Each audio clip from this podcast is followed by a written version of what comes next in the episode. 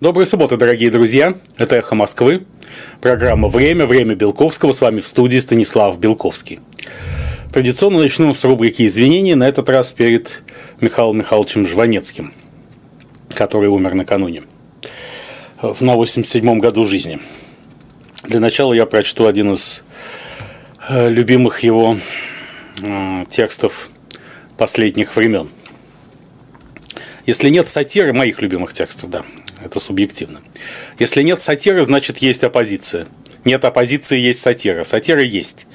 Ирония исчезла полностью. Исчезли ироничные женщины и мужчины, то есть носители тонкого ума. Исчез намек, пропал. Путем повсеместного удара в лоб, пинка под зад, пропал намек, нюанс, оттенок. За новую жизнь, что хлынуло не из нас, а к нам, мы заплатили откат культурой. Черно-белое описание жизни в стране. Отсюда нет удовольствия от ума. То есть сказать не договорив и понять не дослушав. Мы хохочем не запоминая. Или запоминаем не смеясь. Причина одна – перетечка мозгов в другие места. Маятник качнулся вправо, пройдя золотую середину. Как брюки, то выше, то ниже. Брюки ни при чем. Надо талию иметь. А здесь Михаил Михайлович выступил как выдающийся политолог и социальный психолог в одном лице, поскольку точно описал ситуацию тотального сознания, в котором живем. Об этом мы с вами не раз говорили. Того сознания, которое исключает ироническое восприятие мира. То состояние души, которое позволяет не идти за штампами и стереотипами, а видеть Вселенную несколько более объемно. И помнить, что граница между добром и злом проходит в сердце каждого человека, а не между разными государствами, политическими силами и даже отдельными людьми. Да, мы, и в этом смысле никакой разницы между Кремлем и его яростными оппонентами на уровне ментальности нет. А, сегодня о Михаиле Михайловиче Жванецком вспоминают все. И, как всегда, выкладывают свои фотографии с Михаилом Михайловичем, напоминая себе о том, что а, легитимность каждого из нас определяется знакомством с великим человеком. И мы вспоминаем об этом, когда великий человек уходит. Он становится нам особенно нужен, потому что он доказывает сам факт нашего существования. Надо сказать, что э, лучший, лучший нано-мемуар об Михаиле Михайловиче Жванецком, который я видел в социальных сетях в эти дни, принадлежит известному журналисту Андрею Ванденко, тому самому, который интервьюировал многих знаменитостей, знаменитостей, в частности, самого Жванецкого и Владимира Владимировича Путина, помните, сериал «ТАСС», 20 а, вопросов Путину в лоб, из которых 18, 18 серии буквально поднялась до самых высоких, на мой взгляд, кинематографических высот. Мы ее обсуждали в нашей программе, кстати, будем еще обсуждать чуть попозже. Сегодня один из фрагментов той 18 серии. вот э, Андрей Ванденко пишет э, про Жванецкого. Мы встречались в Одессе и Москве, не раз оказывались в одних компаниях, но на все мои просьбы об интервью Михаил Михайлович отвечал вежливым, но жестким отказом. Молодой человек, объясните, зачем мне дарить вам мысли, под которым вы поставите свою фамилию, если я сам могу прекрасно прочесть их со сцены? Практически здесь тоже сформирована философия современной журналистики и ее взаимоотношений с реальностью. Зачем отдавать сегодня мысли средствам массовой информации, как мы, когда их можно излагать от первого лица? И для этого есть все возможности. Вчера для этого был нужен великие жванецкие сцены, сегодня любой человек и социальные сети или YouTube, он же YouTube. А, потом, через несколько лет, мы записали интервью, еще одно интервью. Пишет Андрей Ванденко, третьего, увы, не будет, но за подаренные Жванецким на все мысли буду благодарен всегда. Вот как за эту из нашего последнего интервью. Люди, в жизни нет того, чего мы хотим. Если что, к чему мы можем приспособиться. Это действительно так. И за это надо благодарить жизнь. Эту возможность нам предоставлена неизвестно зачем, но для того, чтобы мы к ней приспособились. А многие, кто вспоминает сегодня о Михаиле Михайловиче Жванецком, говорят, что до последних дней уже, ну не уже, будучи много лет в статусе классика и огромной звезды, он сомневался в себе. Я не думаю, что он сомневался в масштабе своего дарования. А если читать и слушать Михаила Михайловича, чем я занимался почти всю сознательную жизнь, то можно прийти к двум выводам, как мне представляется. Жванецкий сомневался а, в том, во-первых, может ли гений быть буржуазен. Он искал примирение между собственной гениальностью и собственной буржуазностью, поскольку классический гений как бы стоит вне материального мира и враждебен ему. Э, гений – это всегда надрыв, а, ну не всегда, но часто надрыв. Э, может быть, как правило, надрыв, а в Жванецком надрыва не было. Это отсутствие надрыва давило, мне кажется, на Михаила Михайловича. Он примирялся с этим, но, но не сразу и не всегда. А во-вторых, конечно, как э, основоположник сразу нескольких жанров, в том числе русского стендапа, он сомневался в том, является ли он в чистом виде русским писателем, ведь русский писатель должен написать большой роман, а Жванецкий его не написал. И умер он в эпоху, когда это уже не имеет значения, ибо пост социальной сети может иметь значение не меньше, чем большой роман. Но Жванецкий был человеком той еще нашей эпохи, поэтому не мог по этому поводу не сомневаться. А, конечно, всегда гений и большой учитель сомневается. Опять в соответствии с известным эффектом Даннинга-Крюгера не сомневаются совсем другие люди. Я хочу извиниться перед Михаилом Михайловичем Жванецким, что я с ним так толком и не познакомился, поэтому не имел возможности ни сказать это ему, ни написать. Может быть, ему было бы интересно, может быть и нет, но все равно такую возможность надо было использовать. Простите, Михаил Михайлович. Царствие небесное. Эпиграф. Семен Гудзенко – один из главных русских поэтов Великой Отечественной войны. Я не люблю слово «главный» применительно к э, творчеству. Оно неправильное, потому что всегда мы должны помнить, что главная книга – это термин из бухгалтерии, точно так же, как стилист. Если вам говорят о каком-то писателе, что он стилист, то стилист – это парикмахер. Но я тоже человек определенного воспитания. Я воспитан в авторитарной иерархической системе. Я старый человек, я человек прошлого. И поэтому вот это главное проскакивает. Хотя главное – это бывает в бюрократии, в войсках – но его не бывает в сетевых структурах, там, где дух дышит, где хочет. И свет во тьме светит, и тьма не, не обнимает его. Поэтому Семен Гудзенко один из крупнейших русских поэтов Великой Отечественной войны. Я в гарнизонном клубе за Карпатами читал об отступлении, читал о том, как над убитыми солдатами не ангел смерти, а комбат рыдал и слушали меня, как только слушают друг друга люди взвода одного. Я почувствовал, как между душами сверкнула искра слова моего.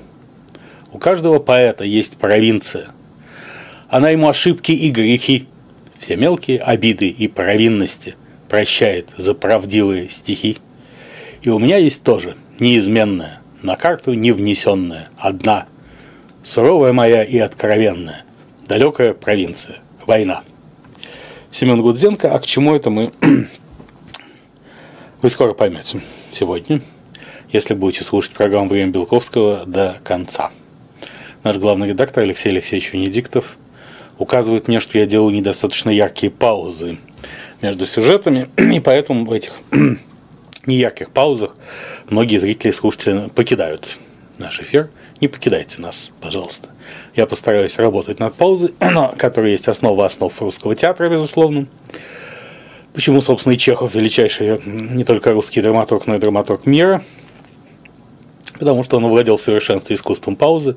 Но я не профессиональный актер, и мне простительно, что искусство паузы еще пока не дается в той мере, чтобы удерживать вас в эфире все время, все те 55 минут, что программа идет. Сенсации недели. Сенсация номер один на минувшей неделе, на уходящей неделе, прошу прощения, мы точно узнали, когда закончится эпидемия ковида-19. Вернее, не позже, какой даты она закончится. 21 апреля 2021 года. Дело в том, что в программе The Royal Beat, на которую ссылается издание Daily Mail, официальный биограф королевы Елизаветы II главы Британской империи Соединенного Королевства Великобритании и Северной Ирландии Роберт Джобсон заявил, что королева уступит престол принцу Чарльзу, э, следующему королю Карлу, не позднее своего 95-летия. Вернее, сразу после своего 95-летия, да, то есть которое как раз и происходит 21 апреля следующего года, за день до рождения Владимира Ильича Ленина. И зная огромную биографию, ту самую, которой занимается Роберт Джобсон, хотя бы отчасти зная ее, и политически, анализируя политический и государственный опыт королевы Елизаветы, занимающей престол с 1952 года, мы можем судить, что она, конечно, не бросит свой народ и весь мир пока эпидемия COVID-19 не закончится. Раз она э, отрекается от престола в конце апреля, значит, к концу апреля и к дню рождения Владимира, Владимира Ильича Ленина тоже все рассосется. Королева Елизавета вообще всегда была примером исключительной ответственности перед нацией и перед историей. Именно она спасла репутацию британской монархии в те времена и в тех ситуациях, когда казалось, что было сделать почти невозможно. В том числе в разных скандалах с э, женами ее детей и внуков, с Дианой Спенсер, с Меган Маркл недавно.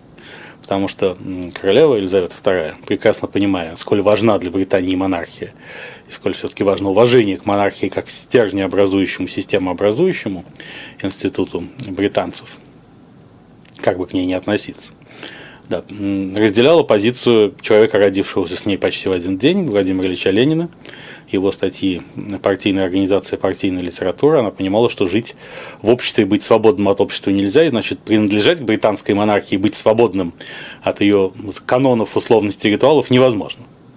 Ну, в результате чего то недавно увидели, как Меган Маркл, третьеразрядная голливудская актриса, охмурившая слабого и безвольного внука Елизаветы II, а, покинула Виндзорский дом, хотя Елизавета была достаточно благородна чтобы не помешать самому факту женитьбы своего внука на этой актрисульке. Но это не значит, что если ты являешься принцессой по должности, ты можешь стать и по смыслу.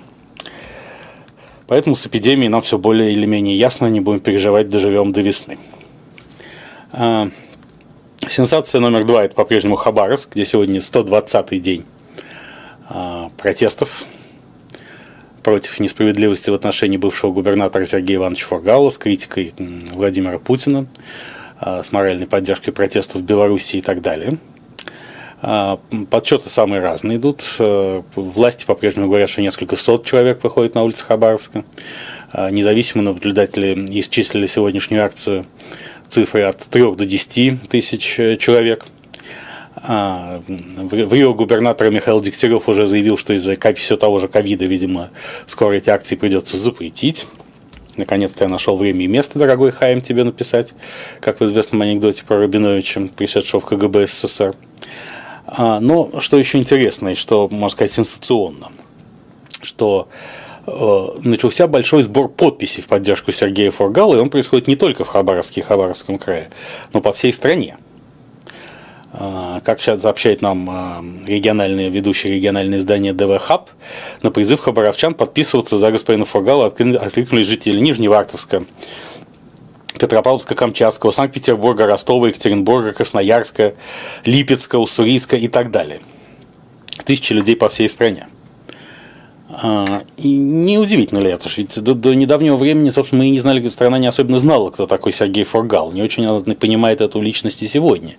И пропаганда, а, утверждающая, что Сергей Иванович Фургал а, имеет отношение к криминалитету и преступлениям, была достаточно обширной и по-своему эффективной. Вот, например, что говорит по этому поводу одна из подписавших, это очень характерно, Екатерина из Екатеринбурга. Интересно, что это Екатерина из Екатеринбурга. Я собирал по знакомым подписи. Люди видят, как жители Хабаровского края поддерживают Сергея Фургала. Такого никогда не было в новой истории страны, а значит, главой региона он был достойным. Тем более Фургал врач, а представители этой профессии всегда по-особому относятся человеческим жизням. Люди подписываются под двумя вопросами. Первый касается изменения меры пресечения фургала, а второй – проведения открытого судебного заседания в Хабаровске, а не в Москве. И когда я думал над тем, что привлекает людей в еще недавно совсем неизвестном им, да и сегодня неведомом Сергея Ивановича Фургале, а наличие в нем эмпатии. Фургал был очень эмпатичный политик, он тяготел к народу. Он хотел идти навстречу народу и думать о том, что народ действительно беспокоит, независимо от того, какие реально грехи были есть на Сергея Ивановича. Мы это сейчас не обсуждаем. Может быть, не все обвинения в его адрес абсолютно безосновательны. Дело не в этом. В данном случае дело не в этом.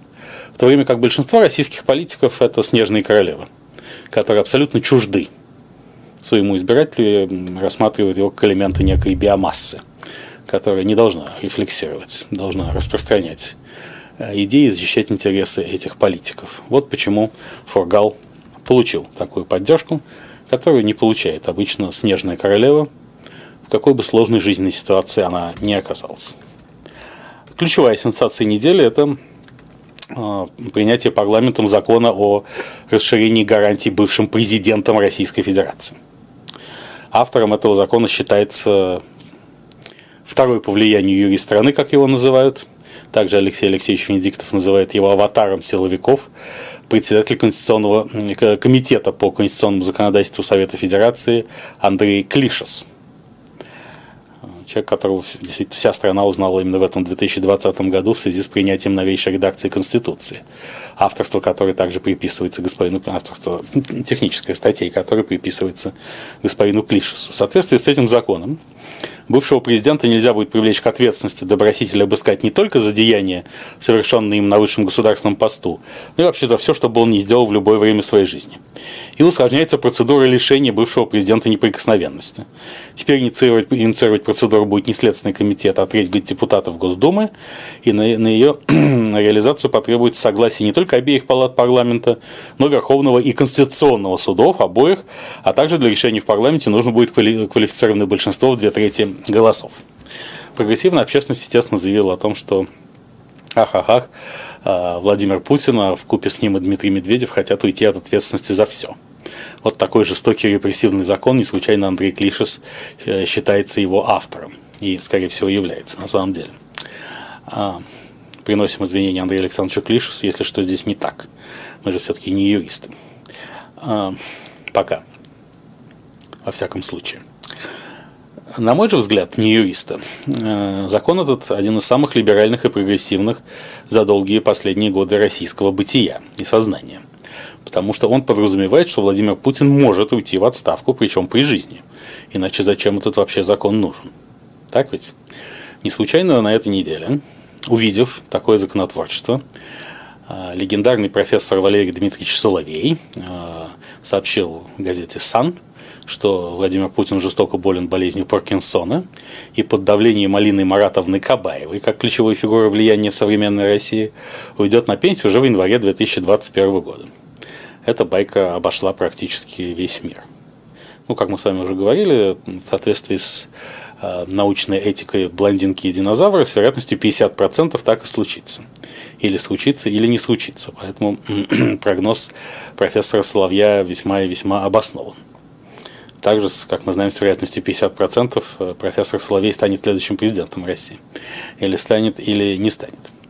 Но, говоря все же об уходе Владимира Путина, я думаю, что этот вопрос будет решаться на концептуальном уровне в 2023 году, ибо все судьбоносные решения Владимир Владимирович принимает тогда, когда их уже нельзя не принимать, как всякий человек классического, ярко выраженного консервативного психотипа. То здесь, на мой взгляд, Путин должен стремиться избежать Э, так называемой Горбачевской ловушки, сокращенно горло. Что он будет спасать себя во главе системы или систему? И этот выбор перед Владимиром Путиным скоро уже будет стоять, поскольку система изнашивается. То, что в стране не существует вертикали власти, а существует горизонталь, то есть система центров власти, каждый из которых возникает в любой точке пространства, где большие деньги смыкаются с гражданским и силовым административным ресурсом, мы знали всегда. Но окончательно убедились в бункерную эпоху, опять же, благодаря ковиду-19, когда Владимир Владимирович переместился куда-то в параллельный мир, откуда и правит Россия, но он ни с кем не встречается в этом параллельном мире, а процессы какие-то в стране тем не идут. И вот эта горизонталь власти работает. И Ясно, что никакая кардинальная модернизация страны, существенные реформы, в которых страна объективно нуждается. И просто есть технологическая революция, от которой она безнадежно отстает, и все-таки необходимостью кадрового обновления и так далее, и так далее, да, при Владимире Путине не случаться именно в силу его консерватизма. Почему эта э, ловушка называется, я назвал Горбачевской, горло, Горбачев ловушка?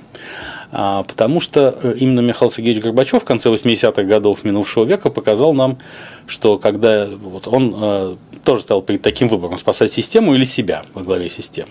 Он решил спасать себя во главе системы, и поэтому предпринял ряд последовательных шагов в систему обрушивших. А когда система обрушивается, ты во главе системы уже тоже никому не нужен. Собственно, рухнула, рухнула сначала власть коммунистической партии, это инициировал во многом Михаил Сергеевич Горбачев, закрепил, не инициировал, конечно, собственно, эрозию, расползания уже возникали к моменту его прихода к власти. но все его дальнейшие действия ускорили, катализировали эти процессы, и 15 марта 1990 года Михаил Сергеевич Горбачев стал президентом Советского Союза, э, тем самым подчеркнув, что власть больше не принадлежит коммунистической партии. Поскольку главной единственной целью Советского Союза было построение коммунизма, и к этой цели он мог идти только под руководством коммунистической партии, собственно, на этом стало все ясно окончательно. Последний гвоздь в гроб Советского Союза был в сущности забит. Ну и так далее, и так далее. Все бесконечные метания Михаила Сергеевича Горбачева о сохранении Союза в, том, в той или иной форме, из СССР в ССГ, э, Новогородский процесс и 5-20, все это было направлено на одно – сохранить себя во главе. А во главе чего?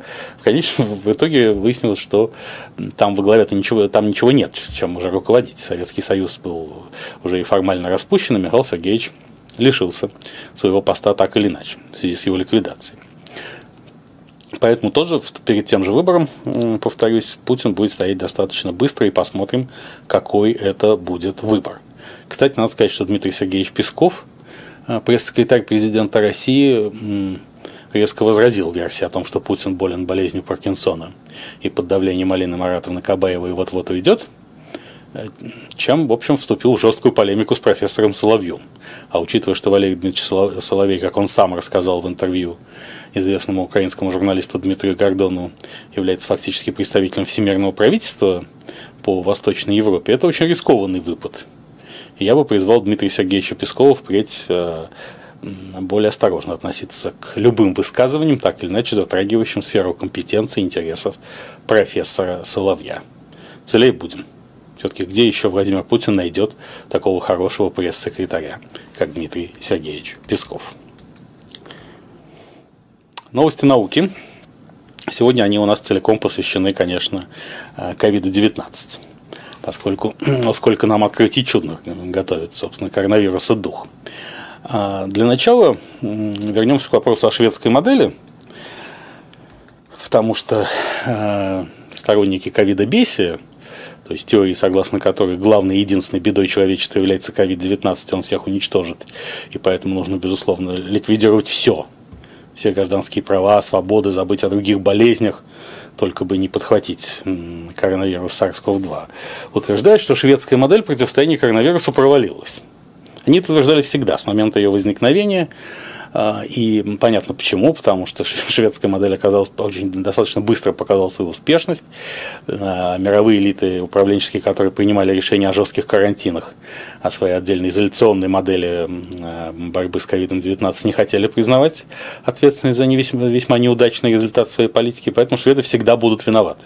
Им никто никогда не скажет спасибо, кроме меня, конечно, который пропагандировал шведскую модель в этом эфире с марта месяца. 2020 года. Вот на всякий случай, просто чтобы не возвращаться, да, берем э, статистику официальную э, с сайта одного из э, Евросоюза о том, как дела происходят э, с различными показателями по коронавирусу и в Швеции, и в других странах, использовавших жестко карантинную модель. Швеция тоже, не надо думать, что там нет никаких ограничений. Они там есть. Но они, во-первых, не такие жесткие, во-вторых, многие из них носят рекомендательный э, характер. А, потому что главное, к чему стремились шведы и в чем они преуспели, это в сохранении и защите образа жизни, а как следствие психики людей. Они избежали психотизации собственного народа. Надо сказать, что на минувшей неделе ну, просто потому что общие цифры в мире по коронавирусу были получше. А ситуация в Швеции вообще была близка к идеальной. Мы берем базовый параметр – кумулятивную смертность от COVID-19 за последние 14 дней. Вот по состоянию на начало недели в Швеции было 0,3. 0,3 на 100 тысяч населения. Сейчас она резко выросла 0,8, а, что довольно тревожно. При этом в странах, которые использовали жесткоизоляционную модель еще весной, и э, которые шведские эпидемиологи Антер Стегнер и Юхон Гизеки предупреждали, что после того, как вы снимете первый карантин, у вас будет резкий скачок заболеваемости, вам придется вводить второй, с чем народы согласятся уже с гораздо большим скрипом. Итак, Швеции сейчас 0,8 смертность на 100 тысяч населения за последние 14 дней, когда коронавирус бушует и свирепствует. Во Франции 7,2, насколько в 9 раз больше, чем в Швеции.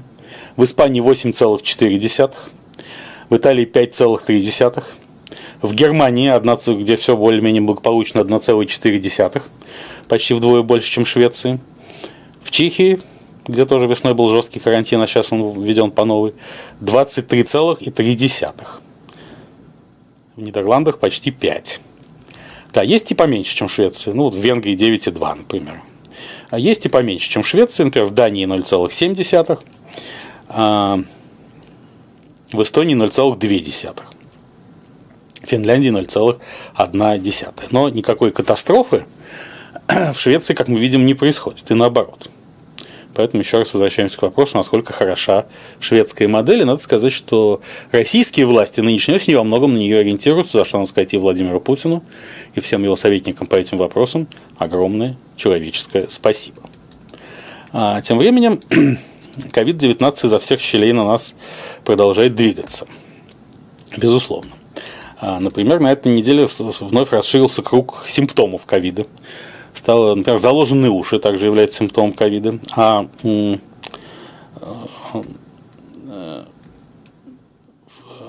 в, э, в одном из ведущих научных э, изданий США, к сожалению, почему-то выпало его название, простите, указано, что наряду с органами дыхательной системы COVID-19 сразу наносит удар по центральной нервной системе, и поэтому один из первых признаков заражения SARS-CoV-2 – это делирий психическое расстройство с помрачением сознания, нарушением внимания, восприятия, мышления и эмоций. Поэтому, если вы увидите человека в делирии, то явно он болен коронавирусом. А поэтому, в принципе, вот сейчас у нас на, не сейчас, а уже полгода, какие полгода? С марта это сколько? 8 а, месяцев на дверях «Эхо Москвы» висит табличка. Если вы обнаружили у себя симптомы COVID-19, не заходите на работу, а идите домой. Поскольку симптомом COVID-19 на сегодняшний день является все, то ходить на работу можно, в общем, совершенно не обязательно, не надо идти домой, что, в принципе, полностью отвечает логике так называемой тотальной самоизоляции. А, новые яркие инициативы появились в области борьбы с COVID-19, в частности. А, ведущий эксперт Центра молекулярной диагностики ЦНИ и эпидемиологии Роспотребнадзора господин Лебедев предупредил о крайней опасности лифтов из-за коронавируса, через который лифт э, вирус распространяется просто наисмертельнейшим образом. Из чего логично вытекает, что, наверное, в многоквартирных домах надо отключить лифты. И что, кстати, заставит пожилых людей, старше 65 лет, минимально покидать свои жилища. Логично, да? Надо сделать так, чтобы люди, в принципе, физически не могли выйти из дома. Количество отрицательных последствий их для их психического и для соматического здоровья будет огромным, но главное же, чтобы ковидом никто не заболел, не дай бог. На этой же неделе появились мысли о том, что э, в публичном пространстве появились идеи о том, что нужно ограничить денежные переводы для людей э, старше 65 лет. Ну, то, чтобы они там не, не имели никаких стимулов выходить из дома и закисали и умирали прямо не отходя от кассы, но главное, чтобы не от ковида. А, на этой неделе, кстати, Екатеринбург а, стал первым а, регионом в, в, в России, который заявил, что в связи с прекращением оказания, что рассматривает вариант полного прекращения оказания плановой медицинской помощи, не связанной с коронавирусом. Да? То есть, фактически это отложенное массовое убийство всех людей, кроме инфицированных COVID-19. А, кроме того, наконец развернулось огромное наступление на животных. Этого следовало ожидать, потому что а, ковидобесы должны уничтожить все, что составляет э, основу основ жизни человека, его образа жизни, да, в том числе и домашних, и диких животных, каких угодно. Вот. Э, Дмитрий Леознов, директор НИИ гриппа имени Смородицева Минздрава, Минздрава России, заявил, что кошки и собаки могут заразиться COVID-19, поэтому больным людям лучше ограничить контакты с животными. Э, ну, логично, поскольку домашние животные, собственно, и спасают человека от э, сложных психологических проблем и кардинально меняют среды его обитания, надо их куда-нибудь выкинуть в какие-нибудь приюты, да, тогда не заболеешь ковидом. Следующим шагом, я думаю, нужно все-таки предложить изолировать детей. И пока эпидемия не закончится, пока королева Елизавета II не отречется от престола, как мы выяснили в начале нашей программы, надо э, все-таки детей всех отправить в какие-нибудь специальные лагеря потому что они находятся взрослыми в одном помещении, могут заразить их ковидом. При этом сами дети легко переносят ковид, а взрослые, особенно пожилые люди, тяжело. Поэтому логично, что надо просто избавиться от детей, лишить людей детей, и, так сказать, победа над ковидом, наконец, примет какие-то реальные очертания. А в Японии уже в памяти летучих мышей обнаружили вирус, схожий с новым коронавирусом. Он на 81,5% идентичен новому коронавирусу. А в Дании готовится а, полный погром норок Да, будут, поскольку выяснилось, что норки, вот из которых делают, среди прочего, норковые шубы, э, могут быть разносчиками COVID-19, там будут уничтожены 17 миллионов норок. Ну, то есть, вообще биологический баланс будет разрушен а, из-за COVID-19 настолько, насколько это возможно. И как за это природа отомстит, это еще отдельный вопрос. Так всегда, собственно, в судьбе человечества и бывает. А, но мы можем вернуться к тому, к социопсихологическим основам ковида-бесия. Это все к чему? Ну, а, это все к тому, мы уже говорили о том, что у ковида, у ковида-бесия и у идей жесткого карантина есть мощная социальная база, включая всю бюрократию, поскольку э, эффективность деятельной оплаты труда бюрократа никак не связана с эффективностью его деятельности. В условиях карантина бюрократ может не работать вообще. И результаты, критерии оценки результатов его деятельности существенно размываются. Вот, например, на, на этой неделе аппарат правительства, как сообщает нам телеграм-канал «Майский указ», убедил вице-премьера Дмитрия Григоренко не возобновлять личный прием граждан в федеральных органах исполнительной власти и приемных Белого дома – чтобы снизить распространение ковида. Ну, совершенно справедливо. Нужно вообще отменить отличный прием, поскольку он э, только переугрожает бюрократа ненужными ему делами. Бюрократ должен пилить бабло, правильно? Зачем ему встречаться с гражданами? Это было и раньше ясно. И 99 из 100 граждан просто посылают нафиг на личном приеме. Это понятно еще до начала этого приема. Но так можно официально ничего не делать. Ничего, кроме того, что отвечает непосредственно материальным и шкурным, шкурным интересам бюрократов. Но, в принципе, социальная база ковида, как мы уже выясняли, это не только, естественно, бюрократия, хотя именно она принимает решение о карантине. И хорошо понятно, почему в бюрократических средах идеи жесткого карантина, а, собственно, и ковидной паники так популярны, поскольку оправдать карантин невозможно никак, кроме как тотальной паники о том, что все умрем. Но и тем, что значительную часть человечества составляют ходячие мертвецы. Люди, которым просто не нужны ни права, ни свободы, ни радости жизни, ни дети, ни животные. Им не нужно ничего. Поэтому карантин является нормальным состоянием и их души, и их тела уже давно. Кроме того, ковид также весьма популярен среди людей, у которых есть проблемы гораздо более существенные, из которых можно отвлечься на всеуничтожающий коронавирус. Например, ну, я давно живу на свете, у меня широкий круг знакомств, к сожалению. Широкий круг знакомств я бы сузил, как говорилось в советское время в службах знакомств. А, например, я знаю одного достаточно тяжелого наркомана, который еще в период, э, когда вот фактического конца первого карантина в Москве, в мае нынешнего года вышел на Патриарший пруду, он ходил туда исключительно в маске и в перчатках, э, в том числе по улице, и увидев, что люди ходят без маски, без перчаток по патриаршим придам, пришел в ужас, сказал, ну, эти, эти люди совершенно себя не берегут, и не берегут окружающих. То есть сам-то он, хронический наркоман, себя бережет, безусловно. А еще у меня есть один знакомый, который некогда убил своего супруга. И вот этот знакомый на этой неделе призывает, конечно, не пускать в рестораны людей без не вакцинировавшихся от ковида, поскольку они всех перезаражают. Ведь ковидом переболеть это не супруга убить. Логично. А поэтому именно в связи с огромной социальной базой а, ковидной паники, эта паника будет продолжаться, и карантинные меры нам грозят, и в этой ситуации а, они грозят экономике, они грозят нашему психическому состоянию, они грозят всему тому, что нам дорого в жизни, как мы выяснили, как, как уже выяснилось и выясняется каждым днем, все более ярко и выпукло. Поэтому на этот раз поддерживаем Владимира Владимировича Путина за то, что его режим ограничительных мер достаточно сдержанный и ироничный. А именно иронии нам-то и не хватает. В нашей жизни и в нашем постижении этой очень запутанной и вместе с тем невероятно простой реальности. Это программа «Время Белковского» на «Эхе Москвы». Подписывайтесь, пожалуйста, обязательно на YouTube и YouTube каналы «Эхо Москвы», где выходит наша программа, а также на эксклюзивный телеграм-канал «Белковский», генерального информационного спонсора «Времени Белковского». Потому что все, что Белковский знает и рассказывает вам в программе, он узнает из телеграм-канала Белковский. Если с телеграм-каналом что-нибудь случится, то мне придется сидеть в студии молча в чем, в общем, ничего страшного нет, потому что, вот, например, Алан Чумак заряжал воду в свое время. Помните, был такой выдающийся медицинский деятель, классик здравоохранения времен конца Советского Союза. Вот. И тогда, если заходишь домой, у тебя включен трехпрограммный приемник, на первом, на, по первой, на, стоит на первой программе, и он не издает ни одного звука, это он не сломался. Это Алан Чумак по радио заряжает воду. Я тоже могу что-нибудь такое посылать, какие-нибудь энергетические мощные пасы волны, но если не будет эксклюзивного телеграм-канала Белковский, мне придется просто молчать. Будет ли это скучнее или веселее, другой вопрос. Сегодня премьера новой рубрики в нашей программе, которая называется «Глазами пьяных».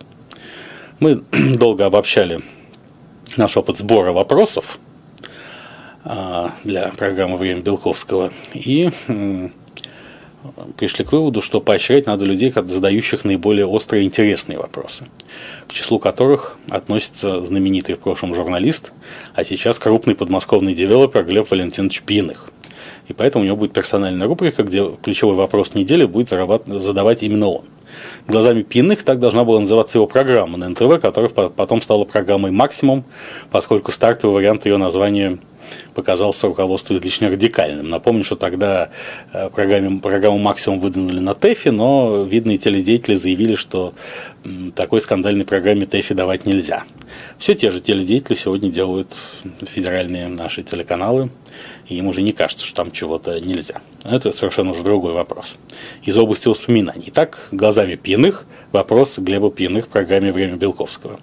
Он касается американских выборов, и я должен заметить, насколько это важно в постижении проблематики э, восприятия россиянами Америки Америка... и выборов США. Да, потому что Глеб Валентинович Пиных, в отличие от меня, тяготеющего часто к теоретическим рассуждениям и длинным экскурсам в дискурсы, он всегда безошибочно определяет, что именно интересно базовой аудитории на этой неделе. И никогда не промахивается. Поэтому сегодня у него вопрос э, про президентские выборы. Неужели правда в демократических штатах подтасовывали итоги выборов в пользу Байдена? Там не пускали наблюдателей. Можно ли говорить, что раскол в США проходит по линии добра и зла?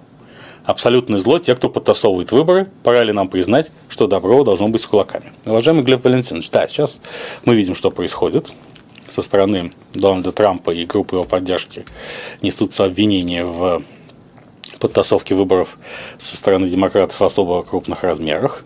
Вот часто в исследовании на э, так называемой организации Judicial Watch э, наблюдатели пришли к выводу, что в 353 округах 29 штатов США было зарегистрировано почти на 2 миллиона бюллетеней больше, чем граждан, имеющих право голосовать. А, кроме того, идет большой скандал по поводу голосов мертвых избирателей. Все эти голоса, естественно, подаются по почте. Считается, что именно почтовое голосование может быть фальсифицировано в пользу Джозефа Байдена, но считается не всеми, а лагерем Дональда Трампа. Согласно э, этим теориям, в таких штатах, как Мичиган, Аляска, Колорадо, Мэн, Мэриленд, Нью-Джерси, Род-Айленд и Вермонт, уровень регистрации избирателей превысил 100%, а в некоторых штатах показатели разнились почти в два раза. Техасе, например, был зафиксировано 187 избирателей на 100, 187 э, бюллетеней на 100 избирателей, в Нью-Мексико 177, в Южной Дакоте 171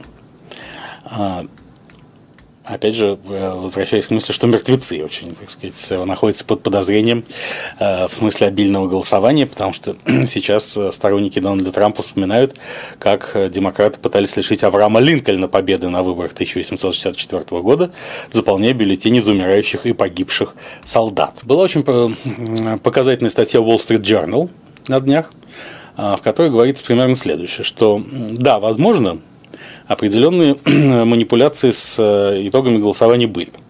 А точно так же, как, например, в 1960 году в штате Иллинойс э, Джон Кеннеди победил отчасти благодаря голосам мертвых, который обеспечил ему а, мэр Чикаго Ричард Дейли.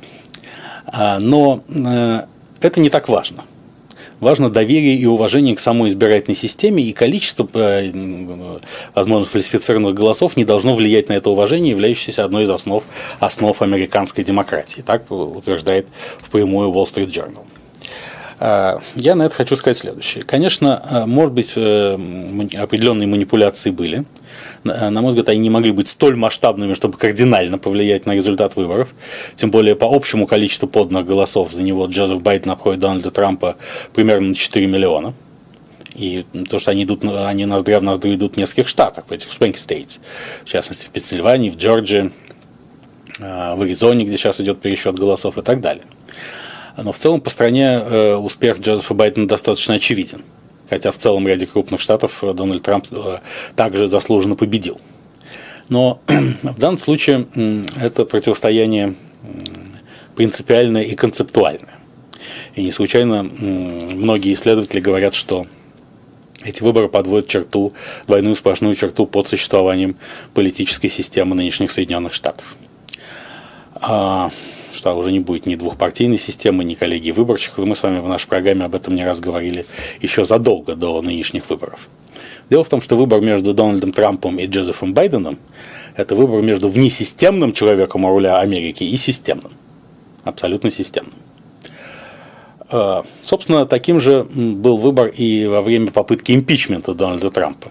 Его обвиняли в том, что он якобы давил на президента Украины Владимира Зеленского с целью инициировать расследование в отношении Хантера Байдена, сына Джозефа Байдена, его сомнительного бизнеса а, с украинской компанией Буисма. А, импичмент не состоялся, хотя был поддержан Палатой представителей, но Сенат его ожидаемо отклонил. И тогда Дональд Трамп и его ближайшие соратники говорили – что, собственно, идеологи, архитекторы импичмента совершенно неискренне, поскольку хотели такого развития событий с первого дня пребывания Дональда Трампа в Белом доме. В этом смысле им все равно, что сделал Трамп. Нужно было вот такую личность удалить с президентского поста. Да, и по-своему они весьма правы потому что Дон, Дональд Трамп именно неприемлем как определенная личность, как э, это спор э, этика психологический, я бы сказал, скорее, чем политический. Неважно, каких успехов добился на своем посту Дональд Трамп и какие поражения потерпел. Да, мы видим, сейчас экономика как раз бурно восстанавливается после э, ковидного падения. Если бы не коронавирус, возможно, Дональд Трамп мог бы бить себя в грудь и хвастаться огромными успехами в американской экономике, пусть даже стоящими на плечах достижений его предшественника Барака Обамы. Но дело не в этом.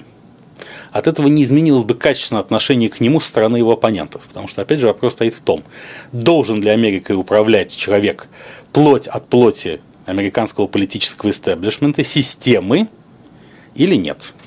Или Америкой может управлять такой неконтролируемый антисистемный человек, как Трамп сегодняшний выбор дают, вопрос, э, дают ответ на этот вопрос, вернее, они э, показывают одно, насколько велико разделение, раскол между партией за систему и партией против системы.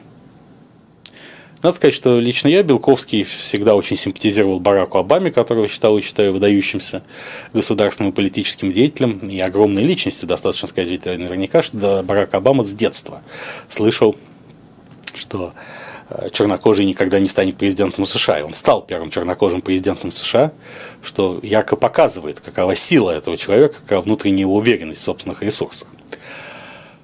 Я отношусь с таким огромным уважением к Бараку Обаме и сегодня. Он, безусловно, не был архитектором раскола, а скорее мастером консолидации американского общества.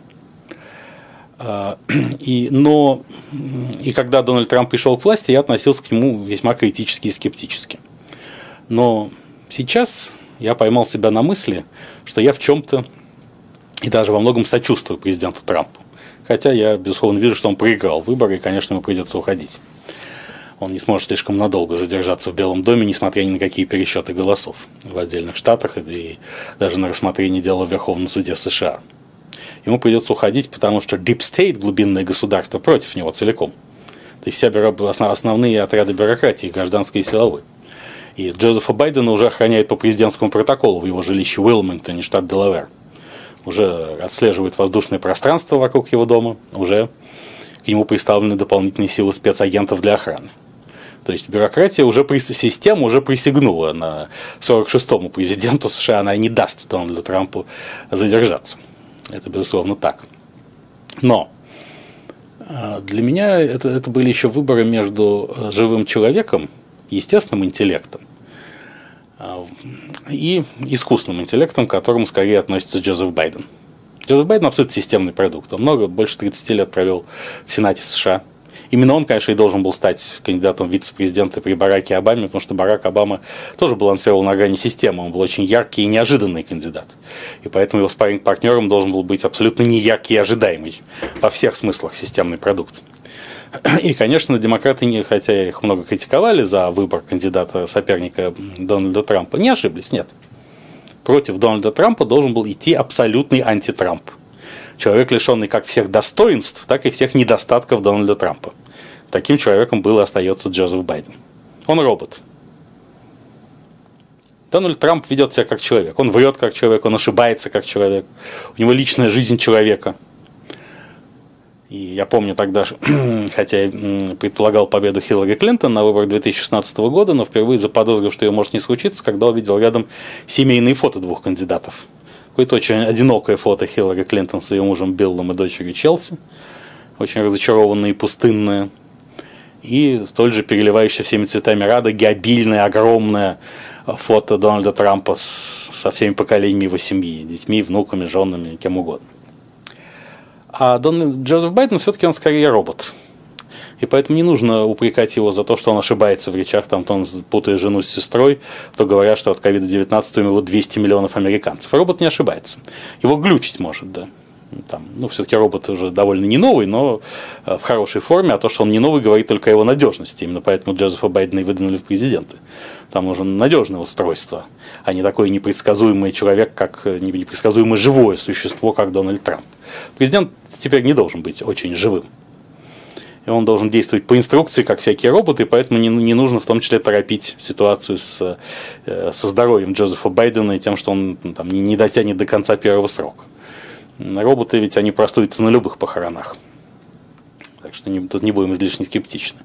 И в этом смысле скандал вокруг Хан, Хантера Байдена, его сына бездельника и наркомана, который зарабатывал всю жизнь исключительно на а, имени своего отца и тем самым дискредитации имени своего отца, не, не мог привести к существенному электоральному ущербу для Байдена. Потому что все равно выбор был между системным и внесистемным, между роботом и человеком. Победил системный кандидат-робот. В битве искусственного интеллекта, естественно, победил искусственный интеллект, что происходит, в общем, в человечестве давно. Я помню, что когда Гарри Каспаров э, проиграл компьютеру шахматную партию, он сказал, что посвятит остаток жизни – борьбе все-таки за возвращение человеку, человеку первенства и приоритета по отношению к искусственному интеллекту. Но Гарри Кимович пока не преуспел, как мы видим по итогам этих выборов. И будет зафиксирован раскол на старую добрую человеческую Америку имени Дональда Трампа и Америку будущего, которую олицетворяют роботы у власти. Скоро будут роботы-официанты, как нам обещают, вместо людей-официантов. Вообще ведь сотрудники роботы это очень удобно, не правда ли? Они очень четко выполняют команды, у них нет ни усталости, ни эмоций. Они абсолютно предсказуемы, в отличие от официантов людей, которые, каждый из которых нет-нет, донесет себе частичку большого дяди Дональда Трампа. Робот плох только одним, от него нельзя ожидать ничего человеческого. И мы знаем даже, что все голливудские роботы, все они стремят, в основном стремятся стать людьми в оконцовке, если они добрые роботы. И совсем не стремятся стать ими, если они роботы злые. Но сейчас грань между добрыми и злыми роботами будет стерта. Джозеф Байден олицетворяет силы будущего, и поэтому он должен был победить. Дональд Трамп олицетворял силы прошлого, и скорее эти выборы зафиксировали, что силы прошлого не совсем проиграли. Матч закончился в ничью. Как говорят э, лояльные Дональду Трампу аналитики, Джозефу Байдену придется управлять Америкой Трампа. Этот раскол зафиксирован. И он будет преодолеваться не так быстро и довольно мучительно. В этом смысле итоги американских выборов абсолютно уникальны и эксклюзивны, независимо от объема фальсифицированных голосов. Качество этого процесса – это победа роботизированного будущего над патриархальным прошлым. Его фламбоянт, как говорят у нас в Соединенных Штатах Америки, Дональдом Трампом, которым, я думаю, глубинное государство, Deep State, будет мстить сейчас за то, с каким неуважением он к нему относился все четыре года пребывания у власти. И в этом контексте нарастает ценность провинции прошлого, которой является наша Путинская Российская Федерация. Надо сказать, что человек, в отличие от робота, слаб, и особым источником его слабости остается, остается все то, от чего он не может отказаться, к чему он привязан, от чего он зависим. Например, и главное, это дети. Вот мы можем сравнить, опять же, детей Трампа и детей Байдена. Одни дети живого человека, другие дети робота. Но Бо Байден, к сожалению, уже умер, Хантер Байден жив, к счастью. Сочтем так. Вот Владимир Путин в 18 серии этого проекта, в последней серии, в 18 эпизоде этого проекта с Андреем Ванденко, они обсуждают там детей, и Путин говорит, фактически дает понять, что, конечно, президенту лучше всего без детей, они мешают ему. Помните, что в лучшем сериале о политике «Карточном домике» с Кевином Спейси в главной роли. Главные герои Кевин Спейси, собственно, Фрэнк Андервуд, который играет Кевин Спейси, и его жена Клэр. У них нет детей. Почему у них нет детей? Потому что это люди, полностью подчиненные идее власти. А дети мешают тому, чтобы отдаться полностью власти. Это слабое место. Что Путин в том числе объясняет Андрею Ванденко, как объясняет ему и следующее. Я очень рад, говорит Путин, не так дословно, но по смыслу, что я все-таки остался человеком и не превратился в робота. То есть отчасти превратился, но не до конца. Это действительно так в Путине еще остаются человеческие черты, поэтому я не верю в то, что, например, он приказал отравить Алексея Навального, все эти годы выступавшего для него неплохим спарринг-партнером, и еще, которому еще предстоит выступать в этой роли, я убежден. А, хотя версия Алексея Анатольевича Навального, что его отравил Владимир Путин, она внутренне непротиворечива и с точки зрения интересов Навального верна – потому что Владимир Путин его за это точно не накажет. Алексей Анатольевич это прекрасно понимает. Ведь в этой игре все понимают свои роли. А кроме того, у Алексея Анатольевича Навального много недоброжелателей на российской территории, которые хотели бы ему как-то насолить. И свои версии об отравлении, о том, что за отравлением стоит Путин, сделавший это руками спецслужб, господин Навальный фактически ясно обозначает. Если хоть один волос упадет с моей головы, виноват в этом так или иначе будет Путин, независимо от того, что может случиться на самом деле. Дай бог, конечно, потом ничего с Алексеем Анатольевичем не случилось. Поэтому Путин должен быть гарантом моей безопасности. Вот в чем смысл версии Навального. На этой неделе Кремль в очередной раз, на мой взгляд, опростоволосился. Извините, что слово «волос» здесь вновь возникает в определенном контексте, потому что выдвинул две взаимоисключающие версии, что случилось с Навальным. Сибирские полицейские, полиция управления внутренних дел по Сибирскому федеральному округу заявила, что он политик пал жертвой собственных проблем со здоровьем, в частности хронического панкреатита и диеты для похудения на этом фоне. А Сергей Нарышкин, директор службы внешней разведки, в то же время заявил, что Алексей Навальный мог стать э, сакральной жертвой для западных спецслужб, пытавшихся активизировать таким образом оппозиционную деятельность в России. В общем, независимо от того, что именно произошло с Алексеем Анатольевичем в этой истории еще много неясного, белых пятен и черных дыр. Все равно Кремль выглядит совершенно неубедительно, поскольку никакой целостной доктрины оценки случившегося он так и не предъявил. А Алексей Анатольевич Навальный предъявил, поэтому, естественно, безусловное лидерство в информационной гонке, в, в работе с общественным мнением здесь на его стороне. И вот э, путинская Россия, ее концепция, закрепленная в этой новейшей редакции Конституции, где, конечно, обнуление путинских сроков – это не главное. Он мог бы обнулить их еще миллионов способов. Главное – это сама доктрина этой консервативной крепости, страны прошлого, куда, где могут укрыться все те, кто не смог найти общего языка с современным американоцентричным миром и, собственно, с Америкой как его центром. Если выпало в империи родиться, лучше жить в глухой провинции у моря, сказал Иосиф Бродский, да? Так вот, Россия есть та самая провинция, где лучше укрыться, если мы родились в глобальной империи, метрополия которой Соединенные Штаты Америки, что так оно и есть. Правда, Россия не у моря, это большой недостаток, это огромная, огромная суша, что, опять же, в условиях наступающего будущего скорее минус, чем плюс. Суша – это балласт, который тянет вниз и назад. Но, с другой стороны, Владимир Путин делал все, чтобы море и теплого моря в России стало больше. Он присоединил Крым, он раскрутил Сочи, через Олимпиаду 2014 и так далее, и так далее. Поэтому в этом смысле он поработал, проработал вопрос. И, как говорил Владимир Ильич Ленин, мы готовы принять всех, кого боится Америка. Вот путинская Россия должна принять всех, кого боится Америка. Например, в этом году вернулся в Россию к, к бизнесу в России Павел Дуров, основатель Телеграммы и сам мессенджер Телеграм, стал фактически укрывищем, как сказал бы Александр Саевич Солженицын, для всех, кто не в годах с Америкой. И там же, в отличие от Фейсбука и Твиттера, нет цензуры которые подвергали те же Facebook и Twitter многочисленные выступления президента США Дональда Трампа по поводу неправильного подсчета голосов. Да? И именно поэтому Telegram популярен не только в России, но и весьма популярен и в Иране, скажем, тоже стране, отделенной от американцентричного мира. И вообще все, все пользователи, которые не хотели бы делиться информацией о своей деятельности с американскими властями, очень любят Telegram. И э, Роман Абрамович, также, как мы уже говорили, прибыл из Великобритании в Россию по этим же причинам два года назад и стал инвестором в России, а не Великобритании. Что-то случится с Олегом Тиньковым, что дело об экстрадиции в США будет рассматриваться в суде теперь через месяц. Слушания в Лондоне перенесены. Ну и если Америка э, присоединится, и, и, собственно, если Евросоюз и Великобритания расширят индивидуальные санкции против представителей российских элит, и эти санкции будут поддержаны Америкой Джозефа Байдена, то роль России как глобальной провинции способный, как сказал Александр Блок, мать, что зовут, поют глухие струны, уж ты сумеешь, может быть, меня от ветра, от лагуны священной шалью оградить. Способность России принять обратно всех, кто хотел бы вернуться в провинцию своего детства, возрастет весьма и весьма. Ну и не только своего детства, но и чужого. Вот Эдвард Сноуден, например, ведь нашел убежище именно в России, а даже в Китае его не нашел. И в этом смысле путинская доктрина страны, которая гарантирует каждому счастье в его текущем прошлом и прошлое в настоящем, утверждает себя и будет жить еще определенное время, пока ее внутренний запас прочности не окажется исчерпан. И сейчас по традиции под занавес у нас музыкальная композиция а, ну, из фильма Татьяны Лезновой «Карнавал».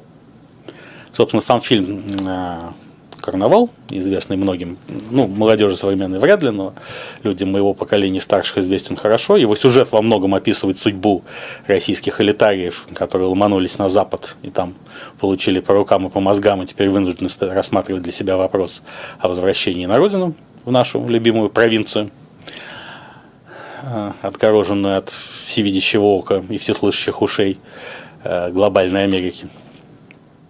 И гимном российской элиты, попадающей под западные санкции, могла бы стать песня э, на стихи Роберта Рождественского, композитора Максима Дунаевского «Спасибо, жизнь», которая увенчивает фильм «Карнавал» в исполнении Жанны Рождественской.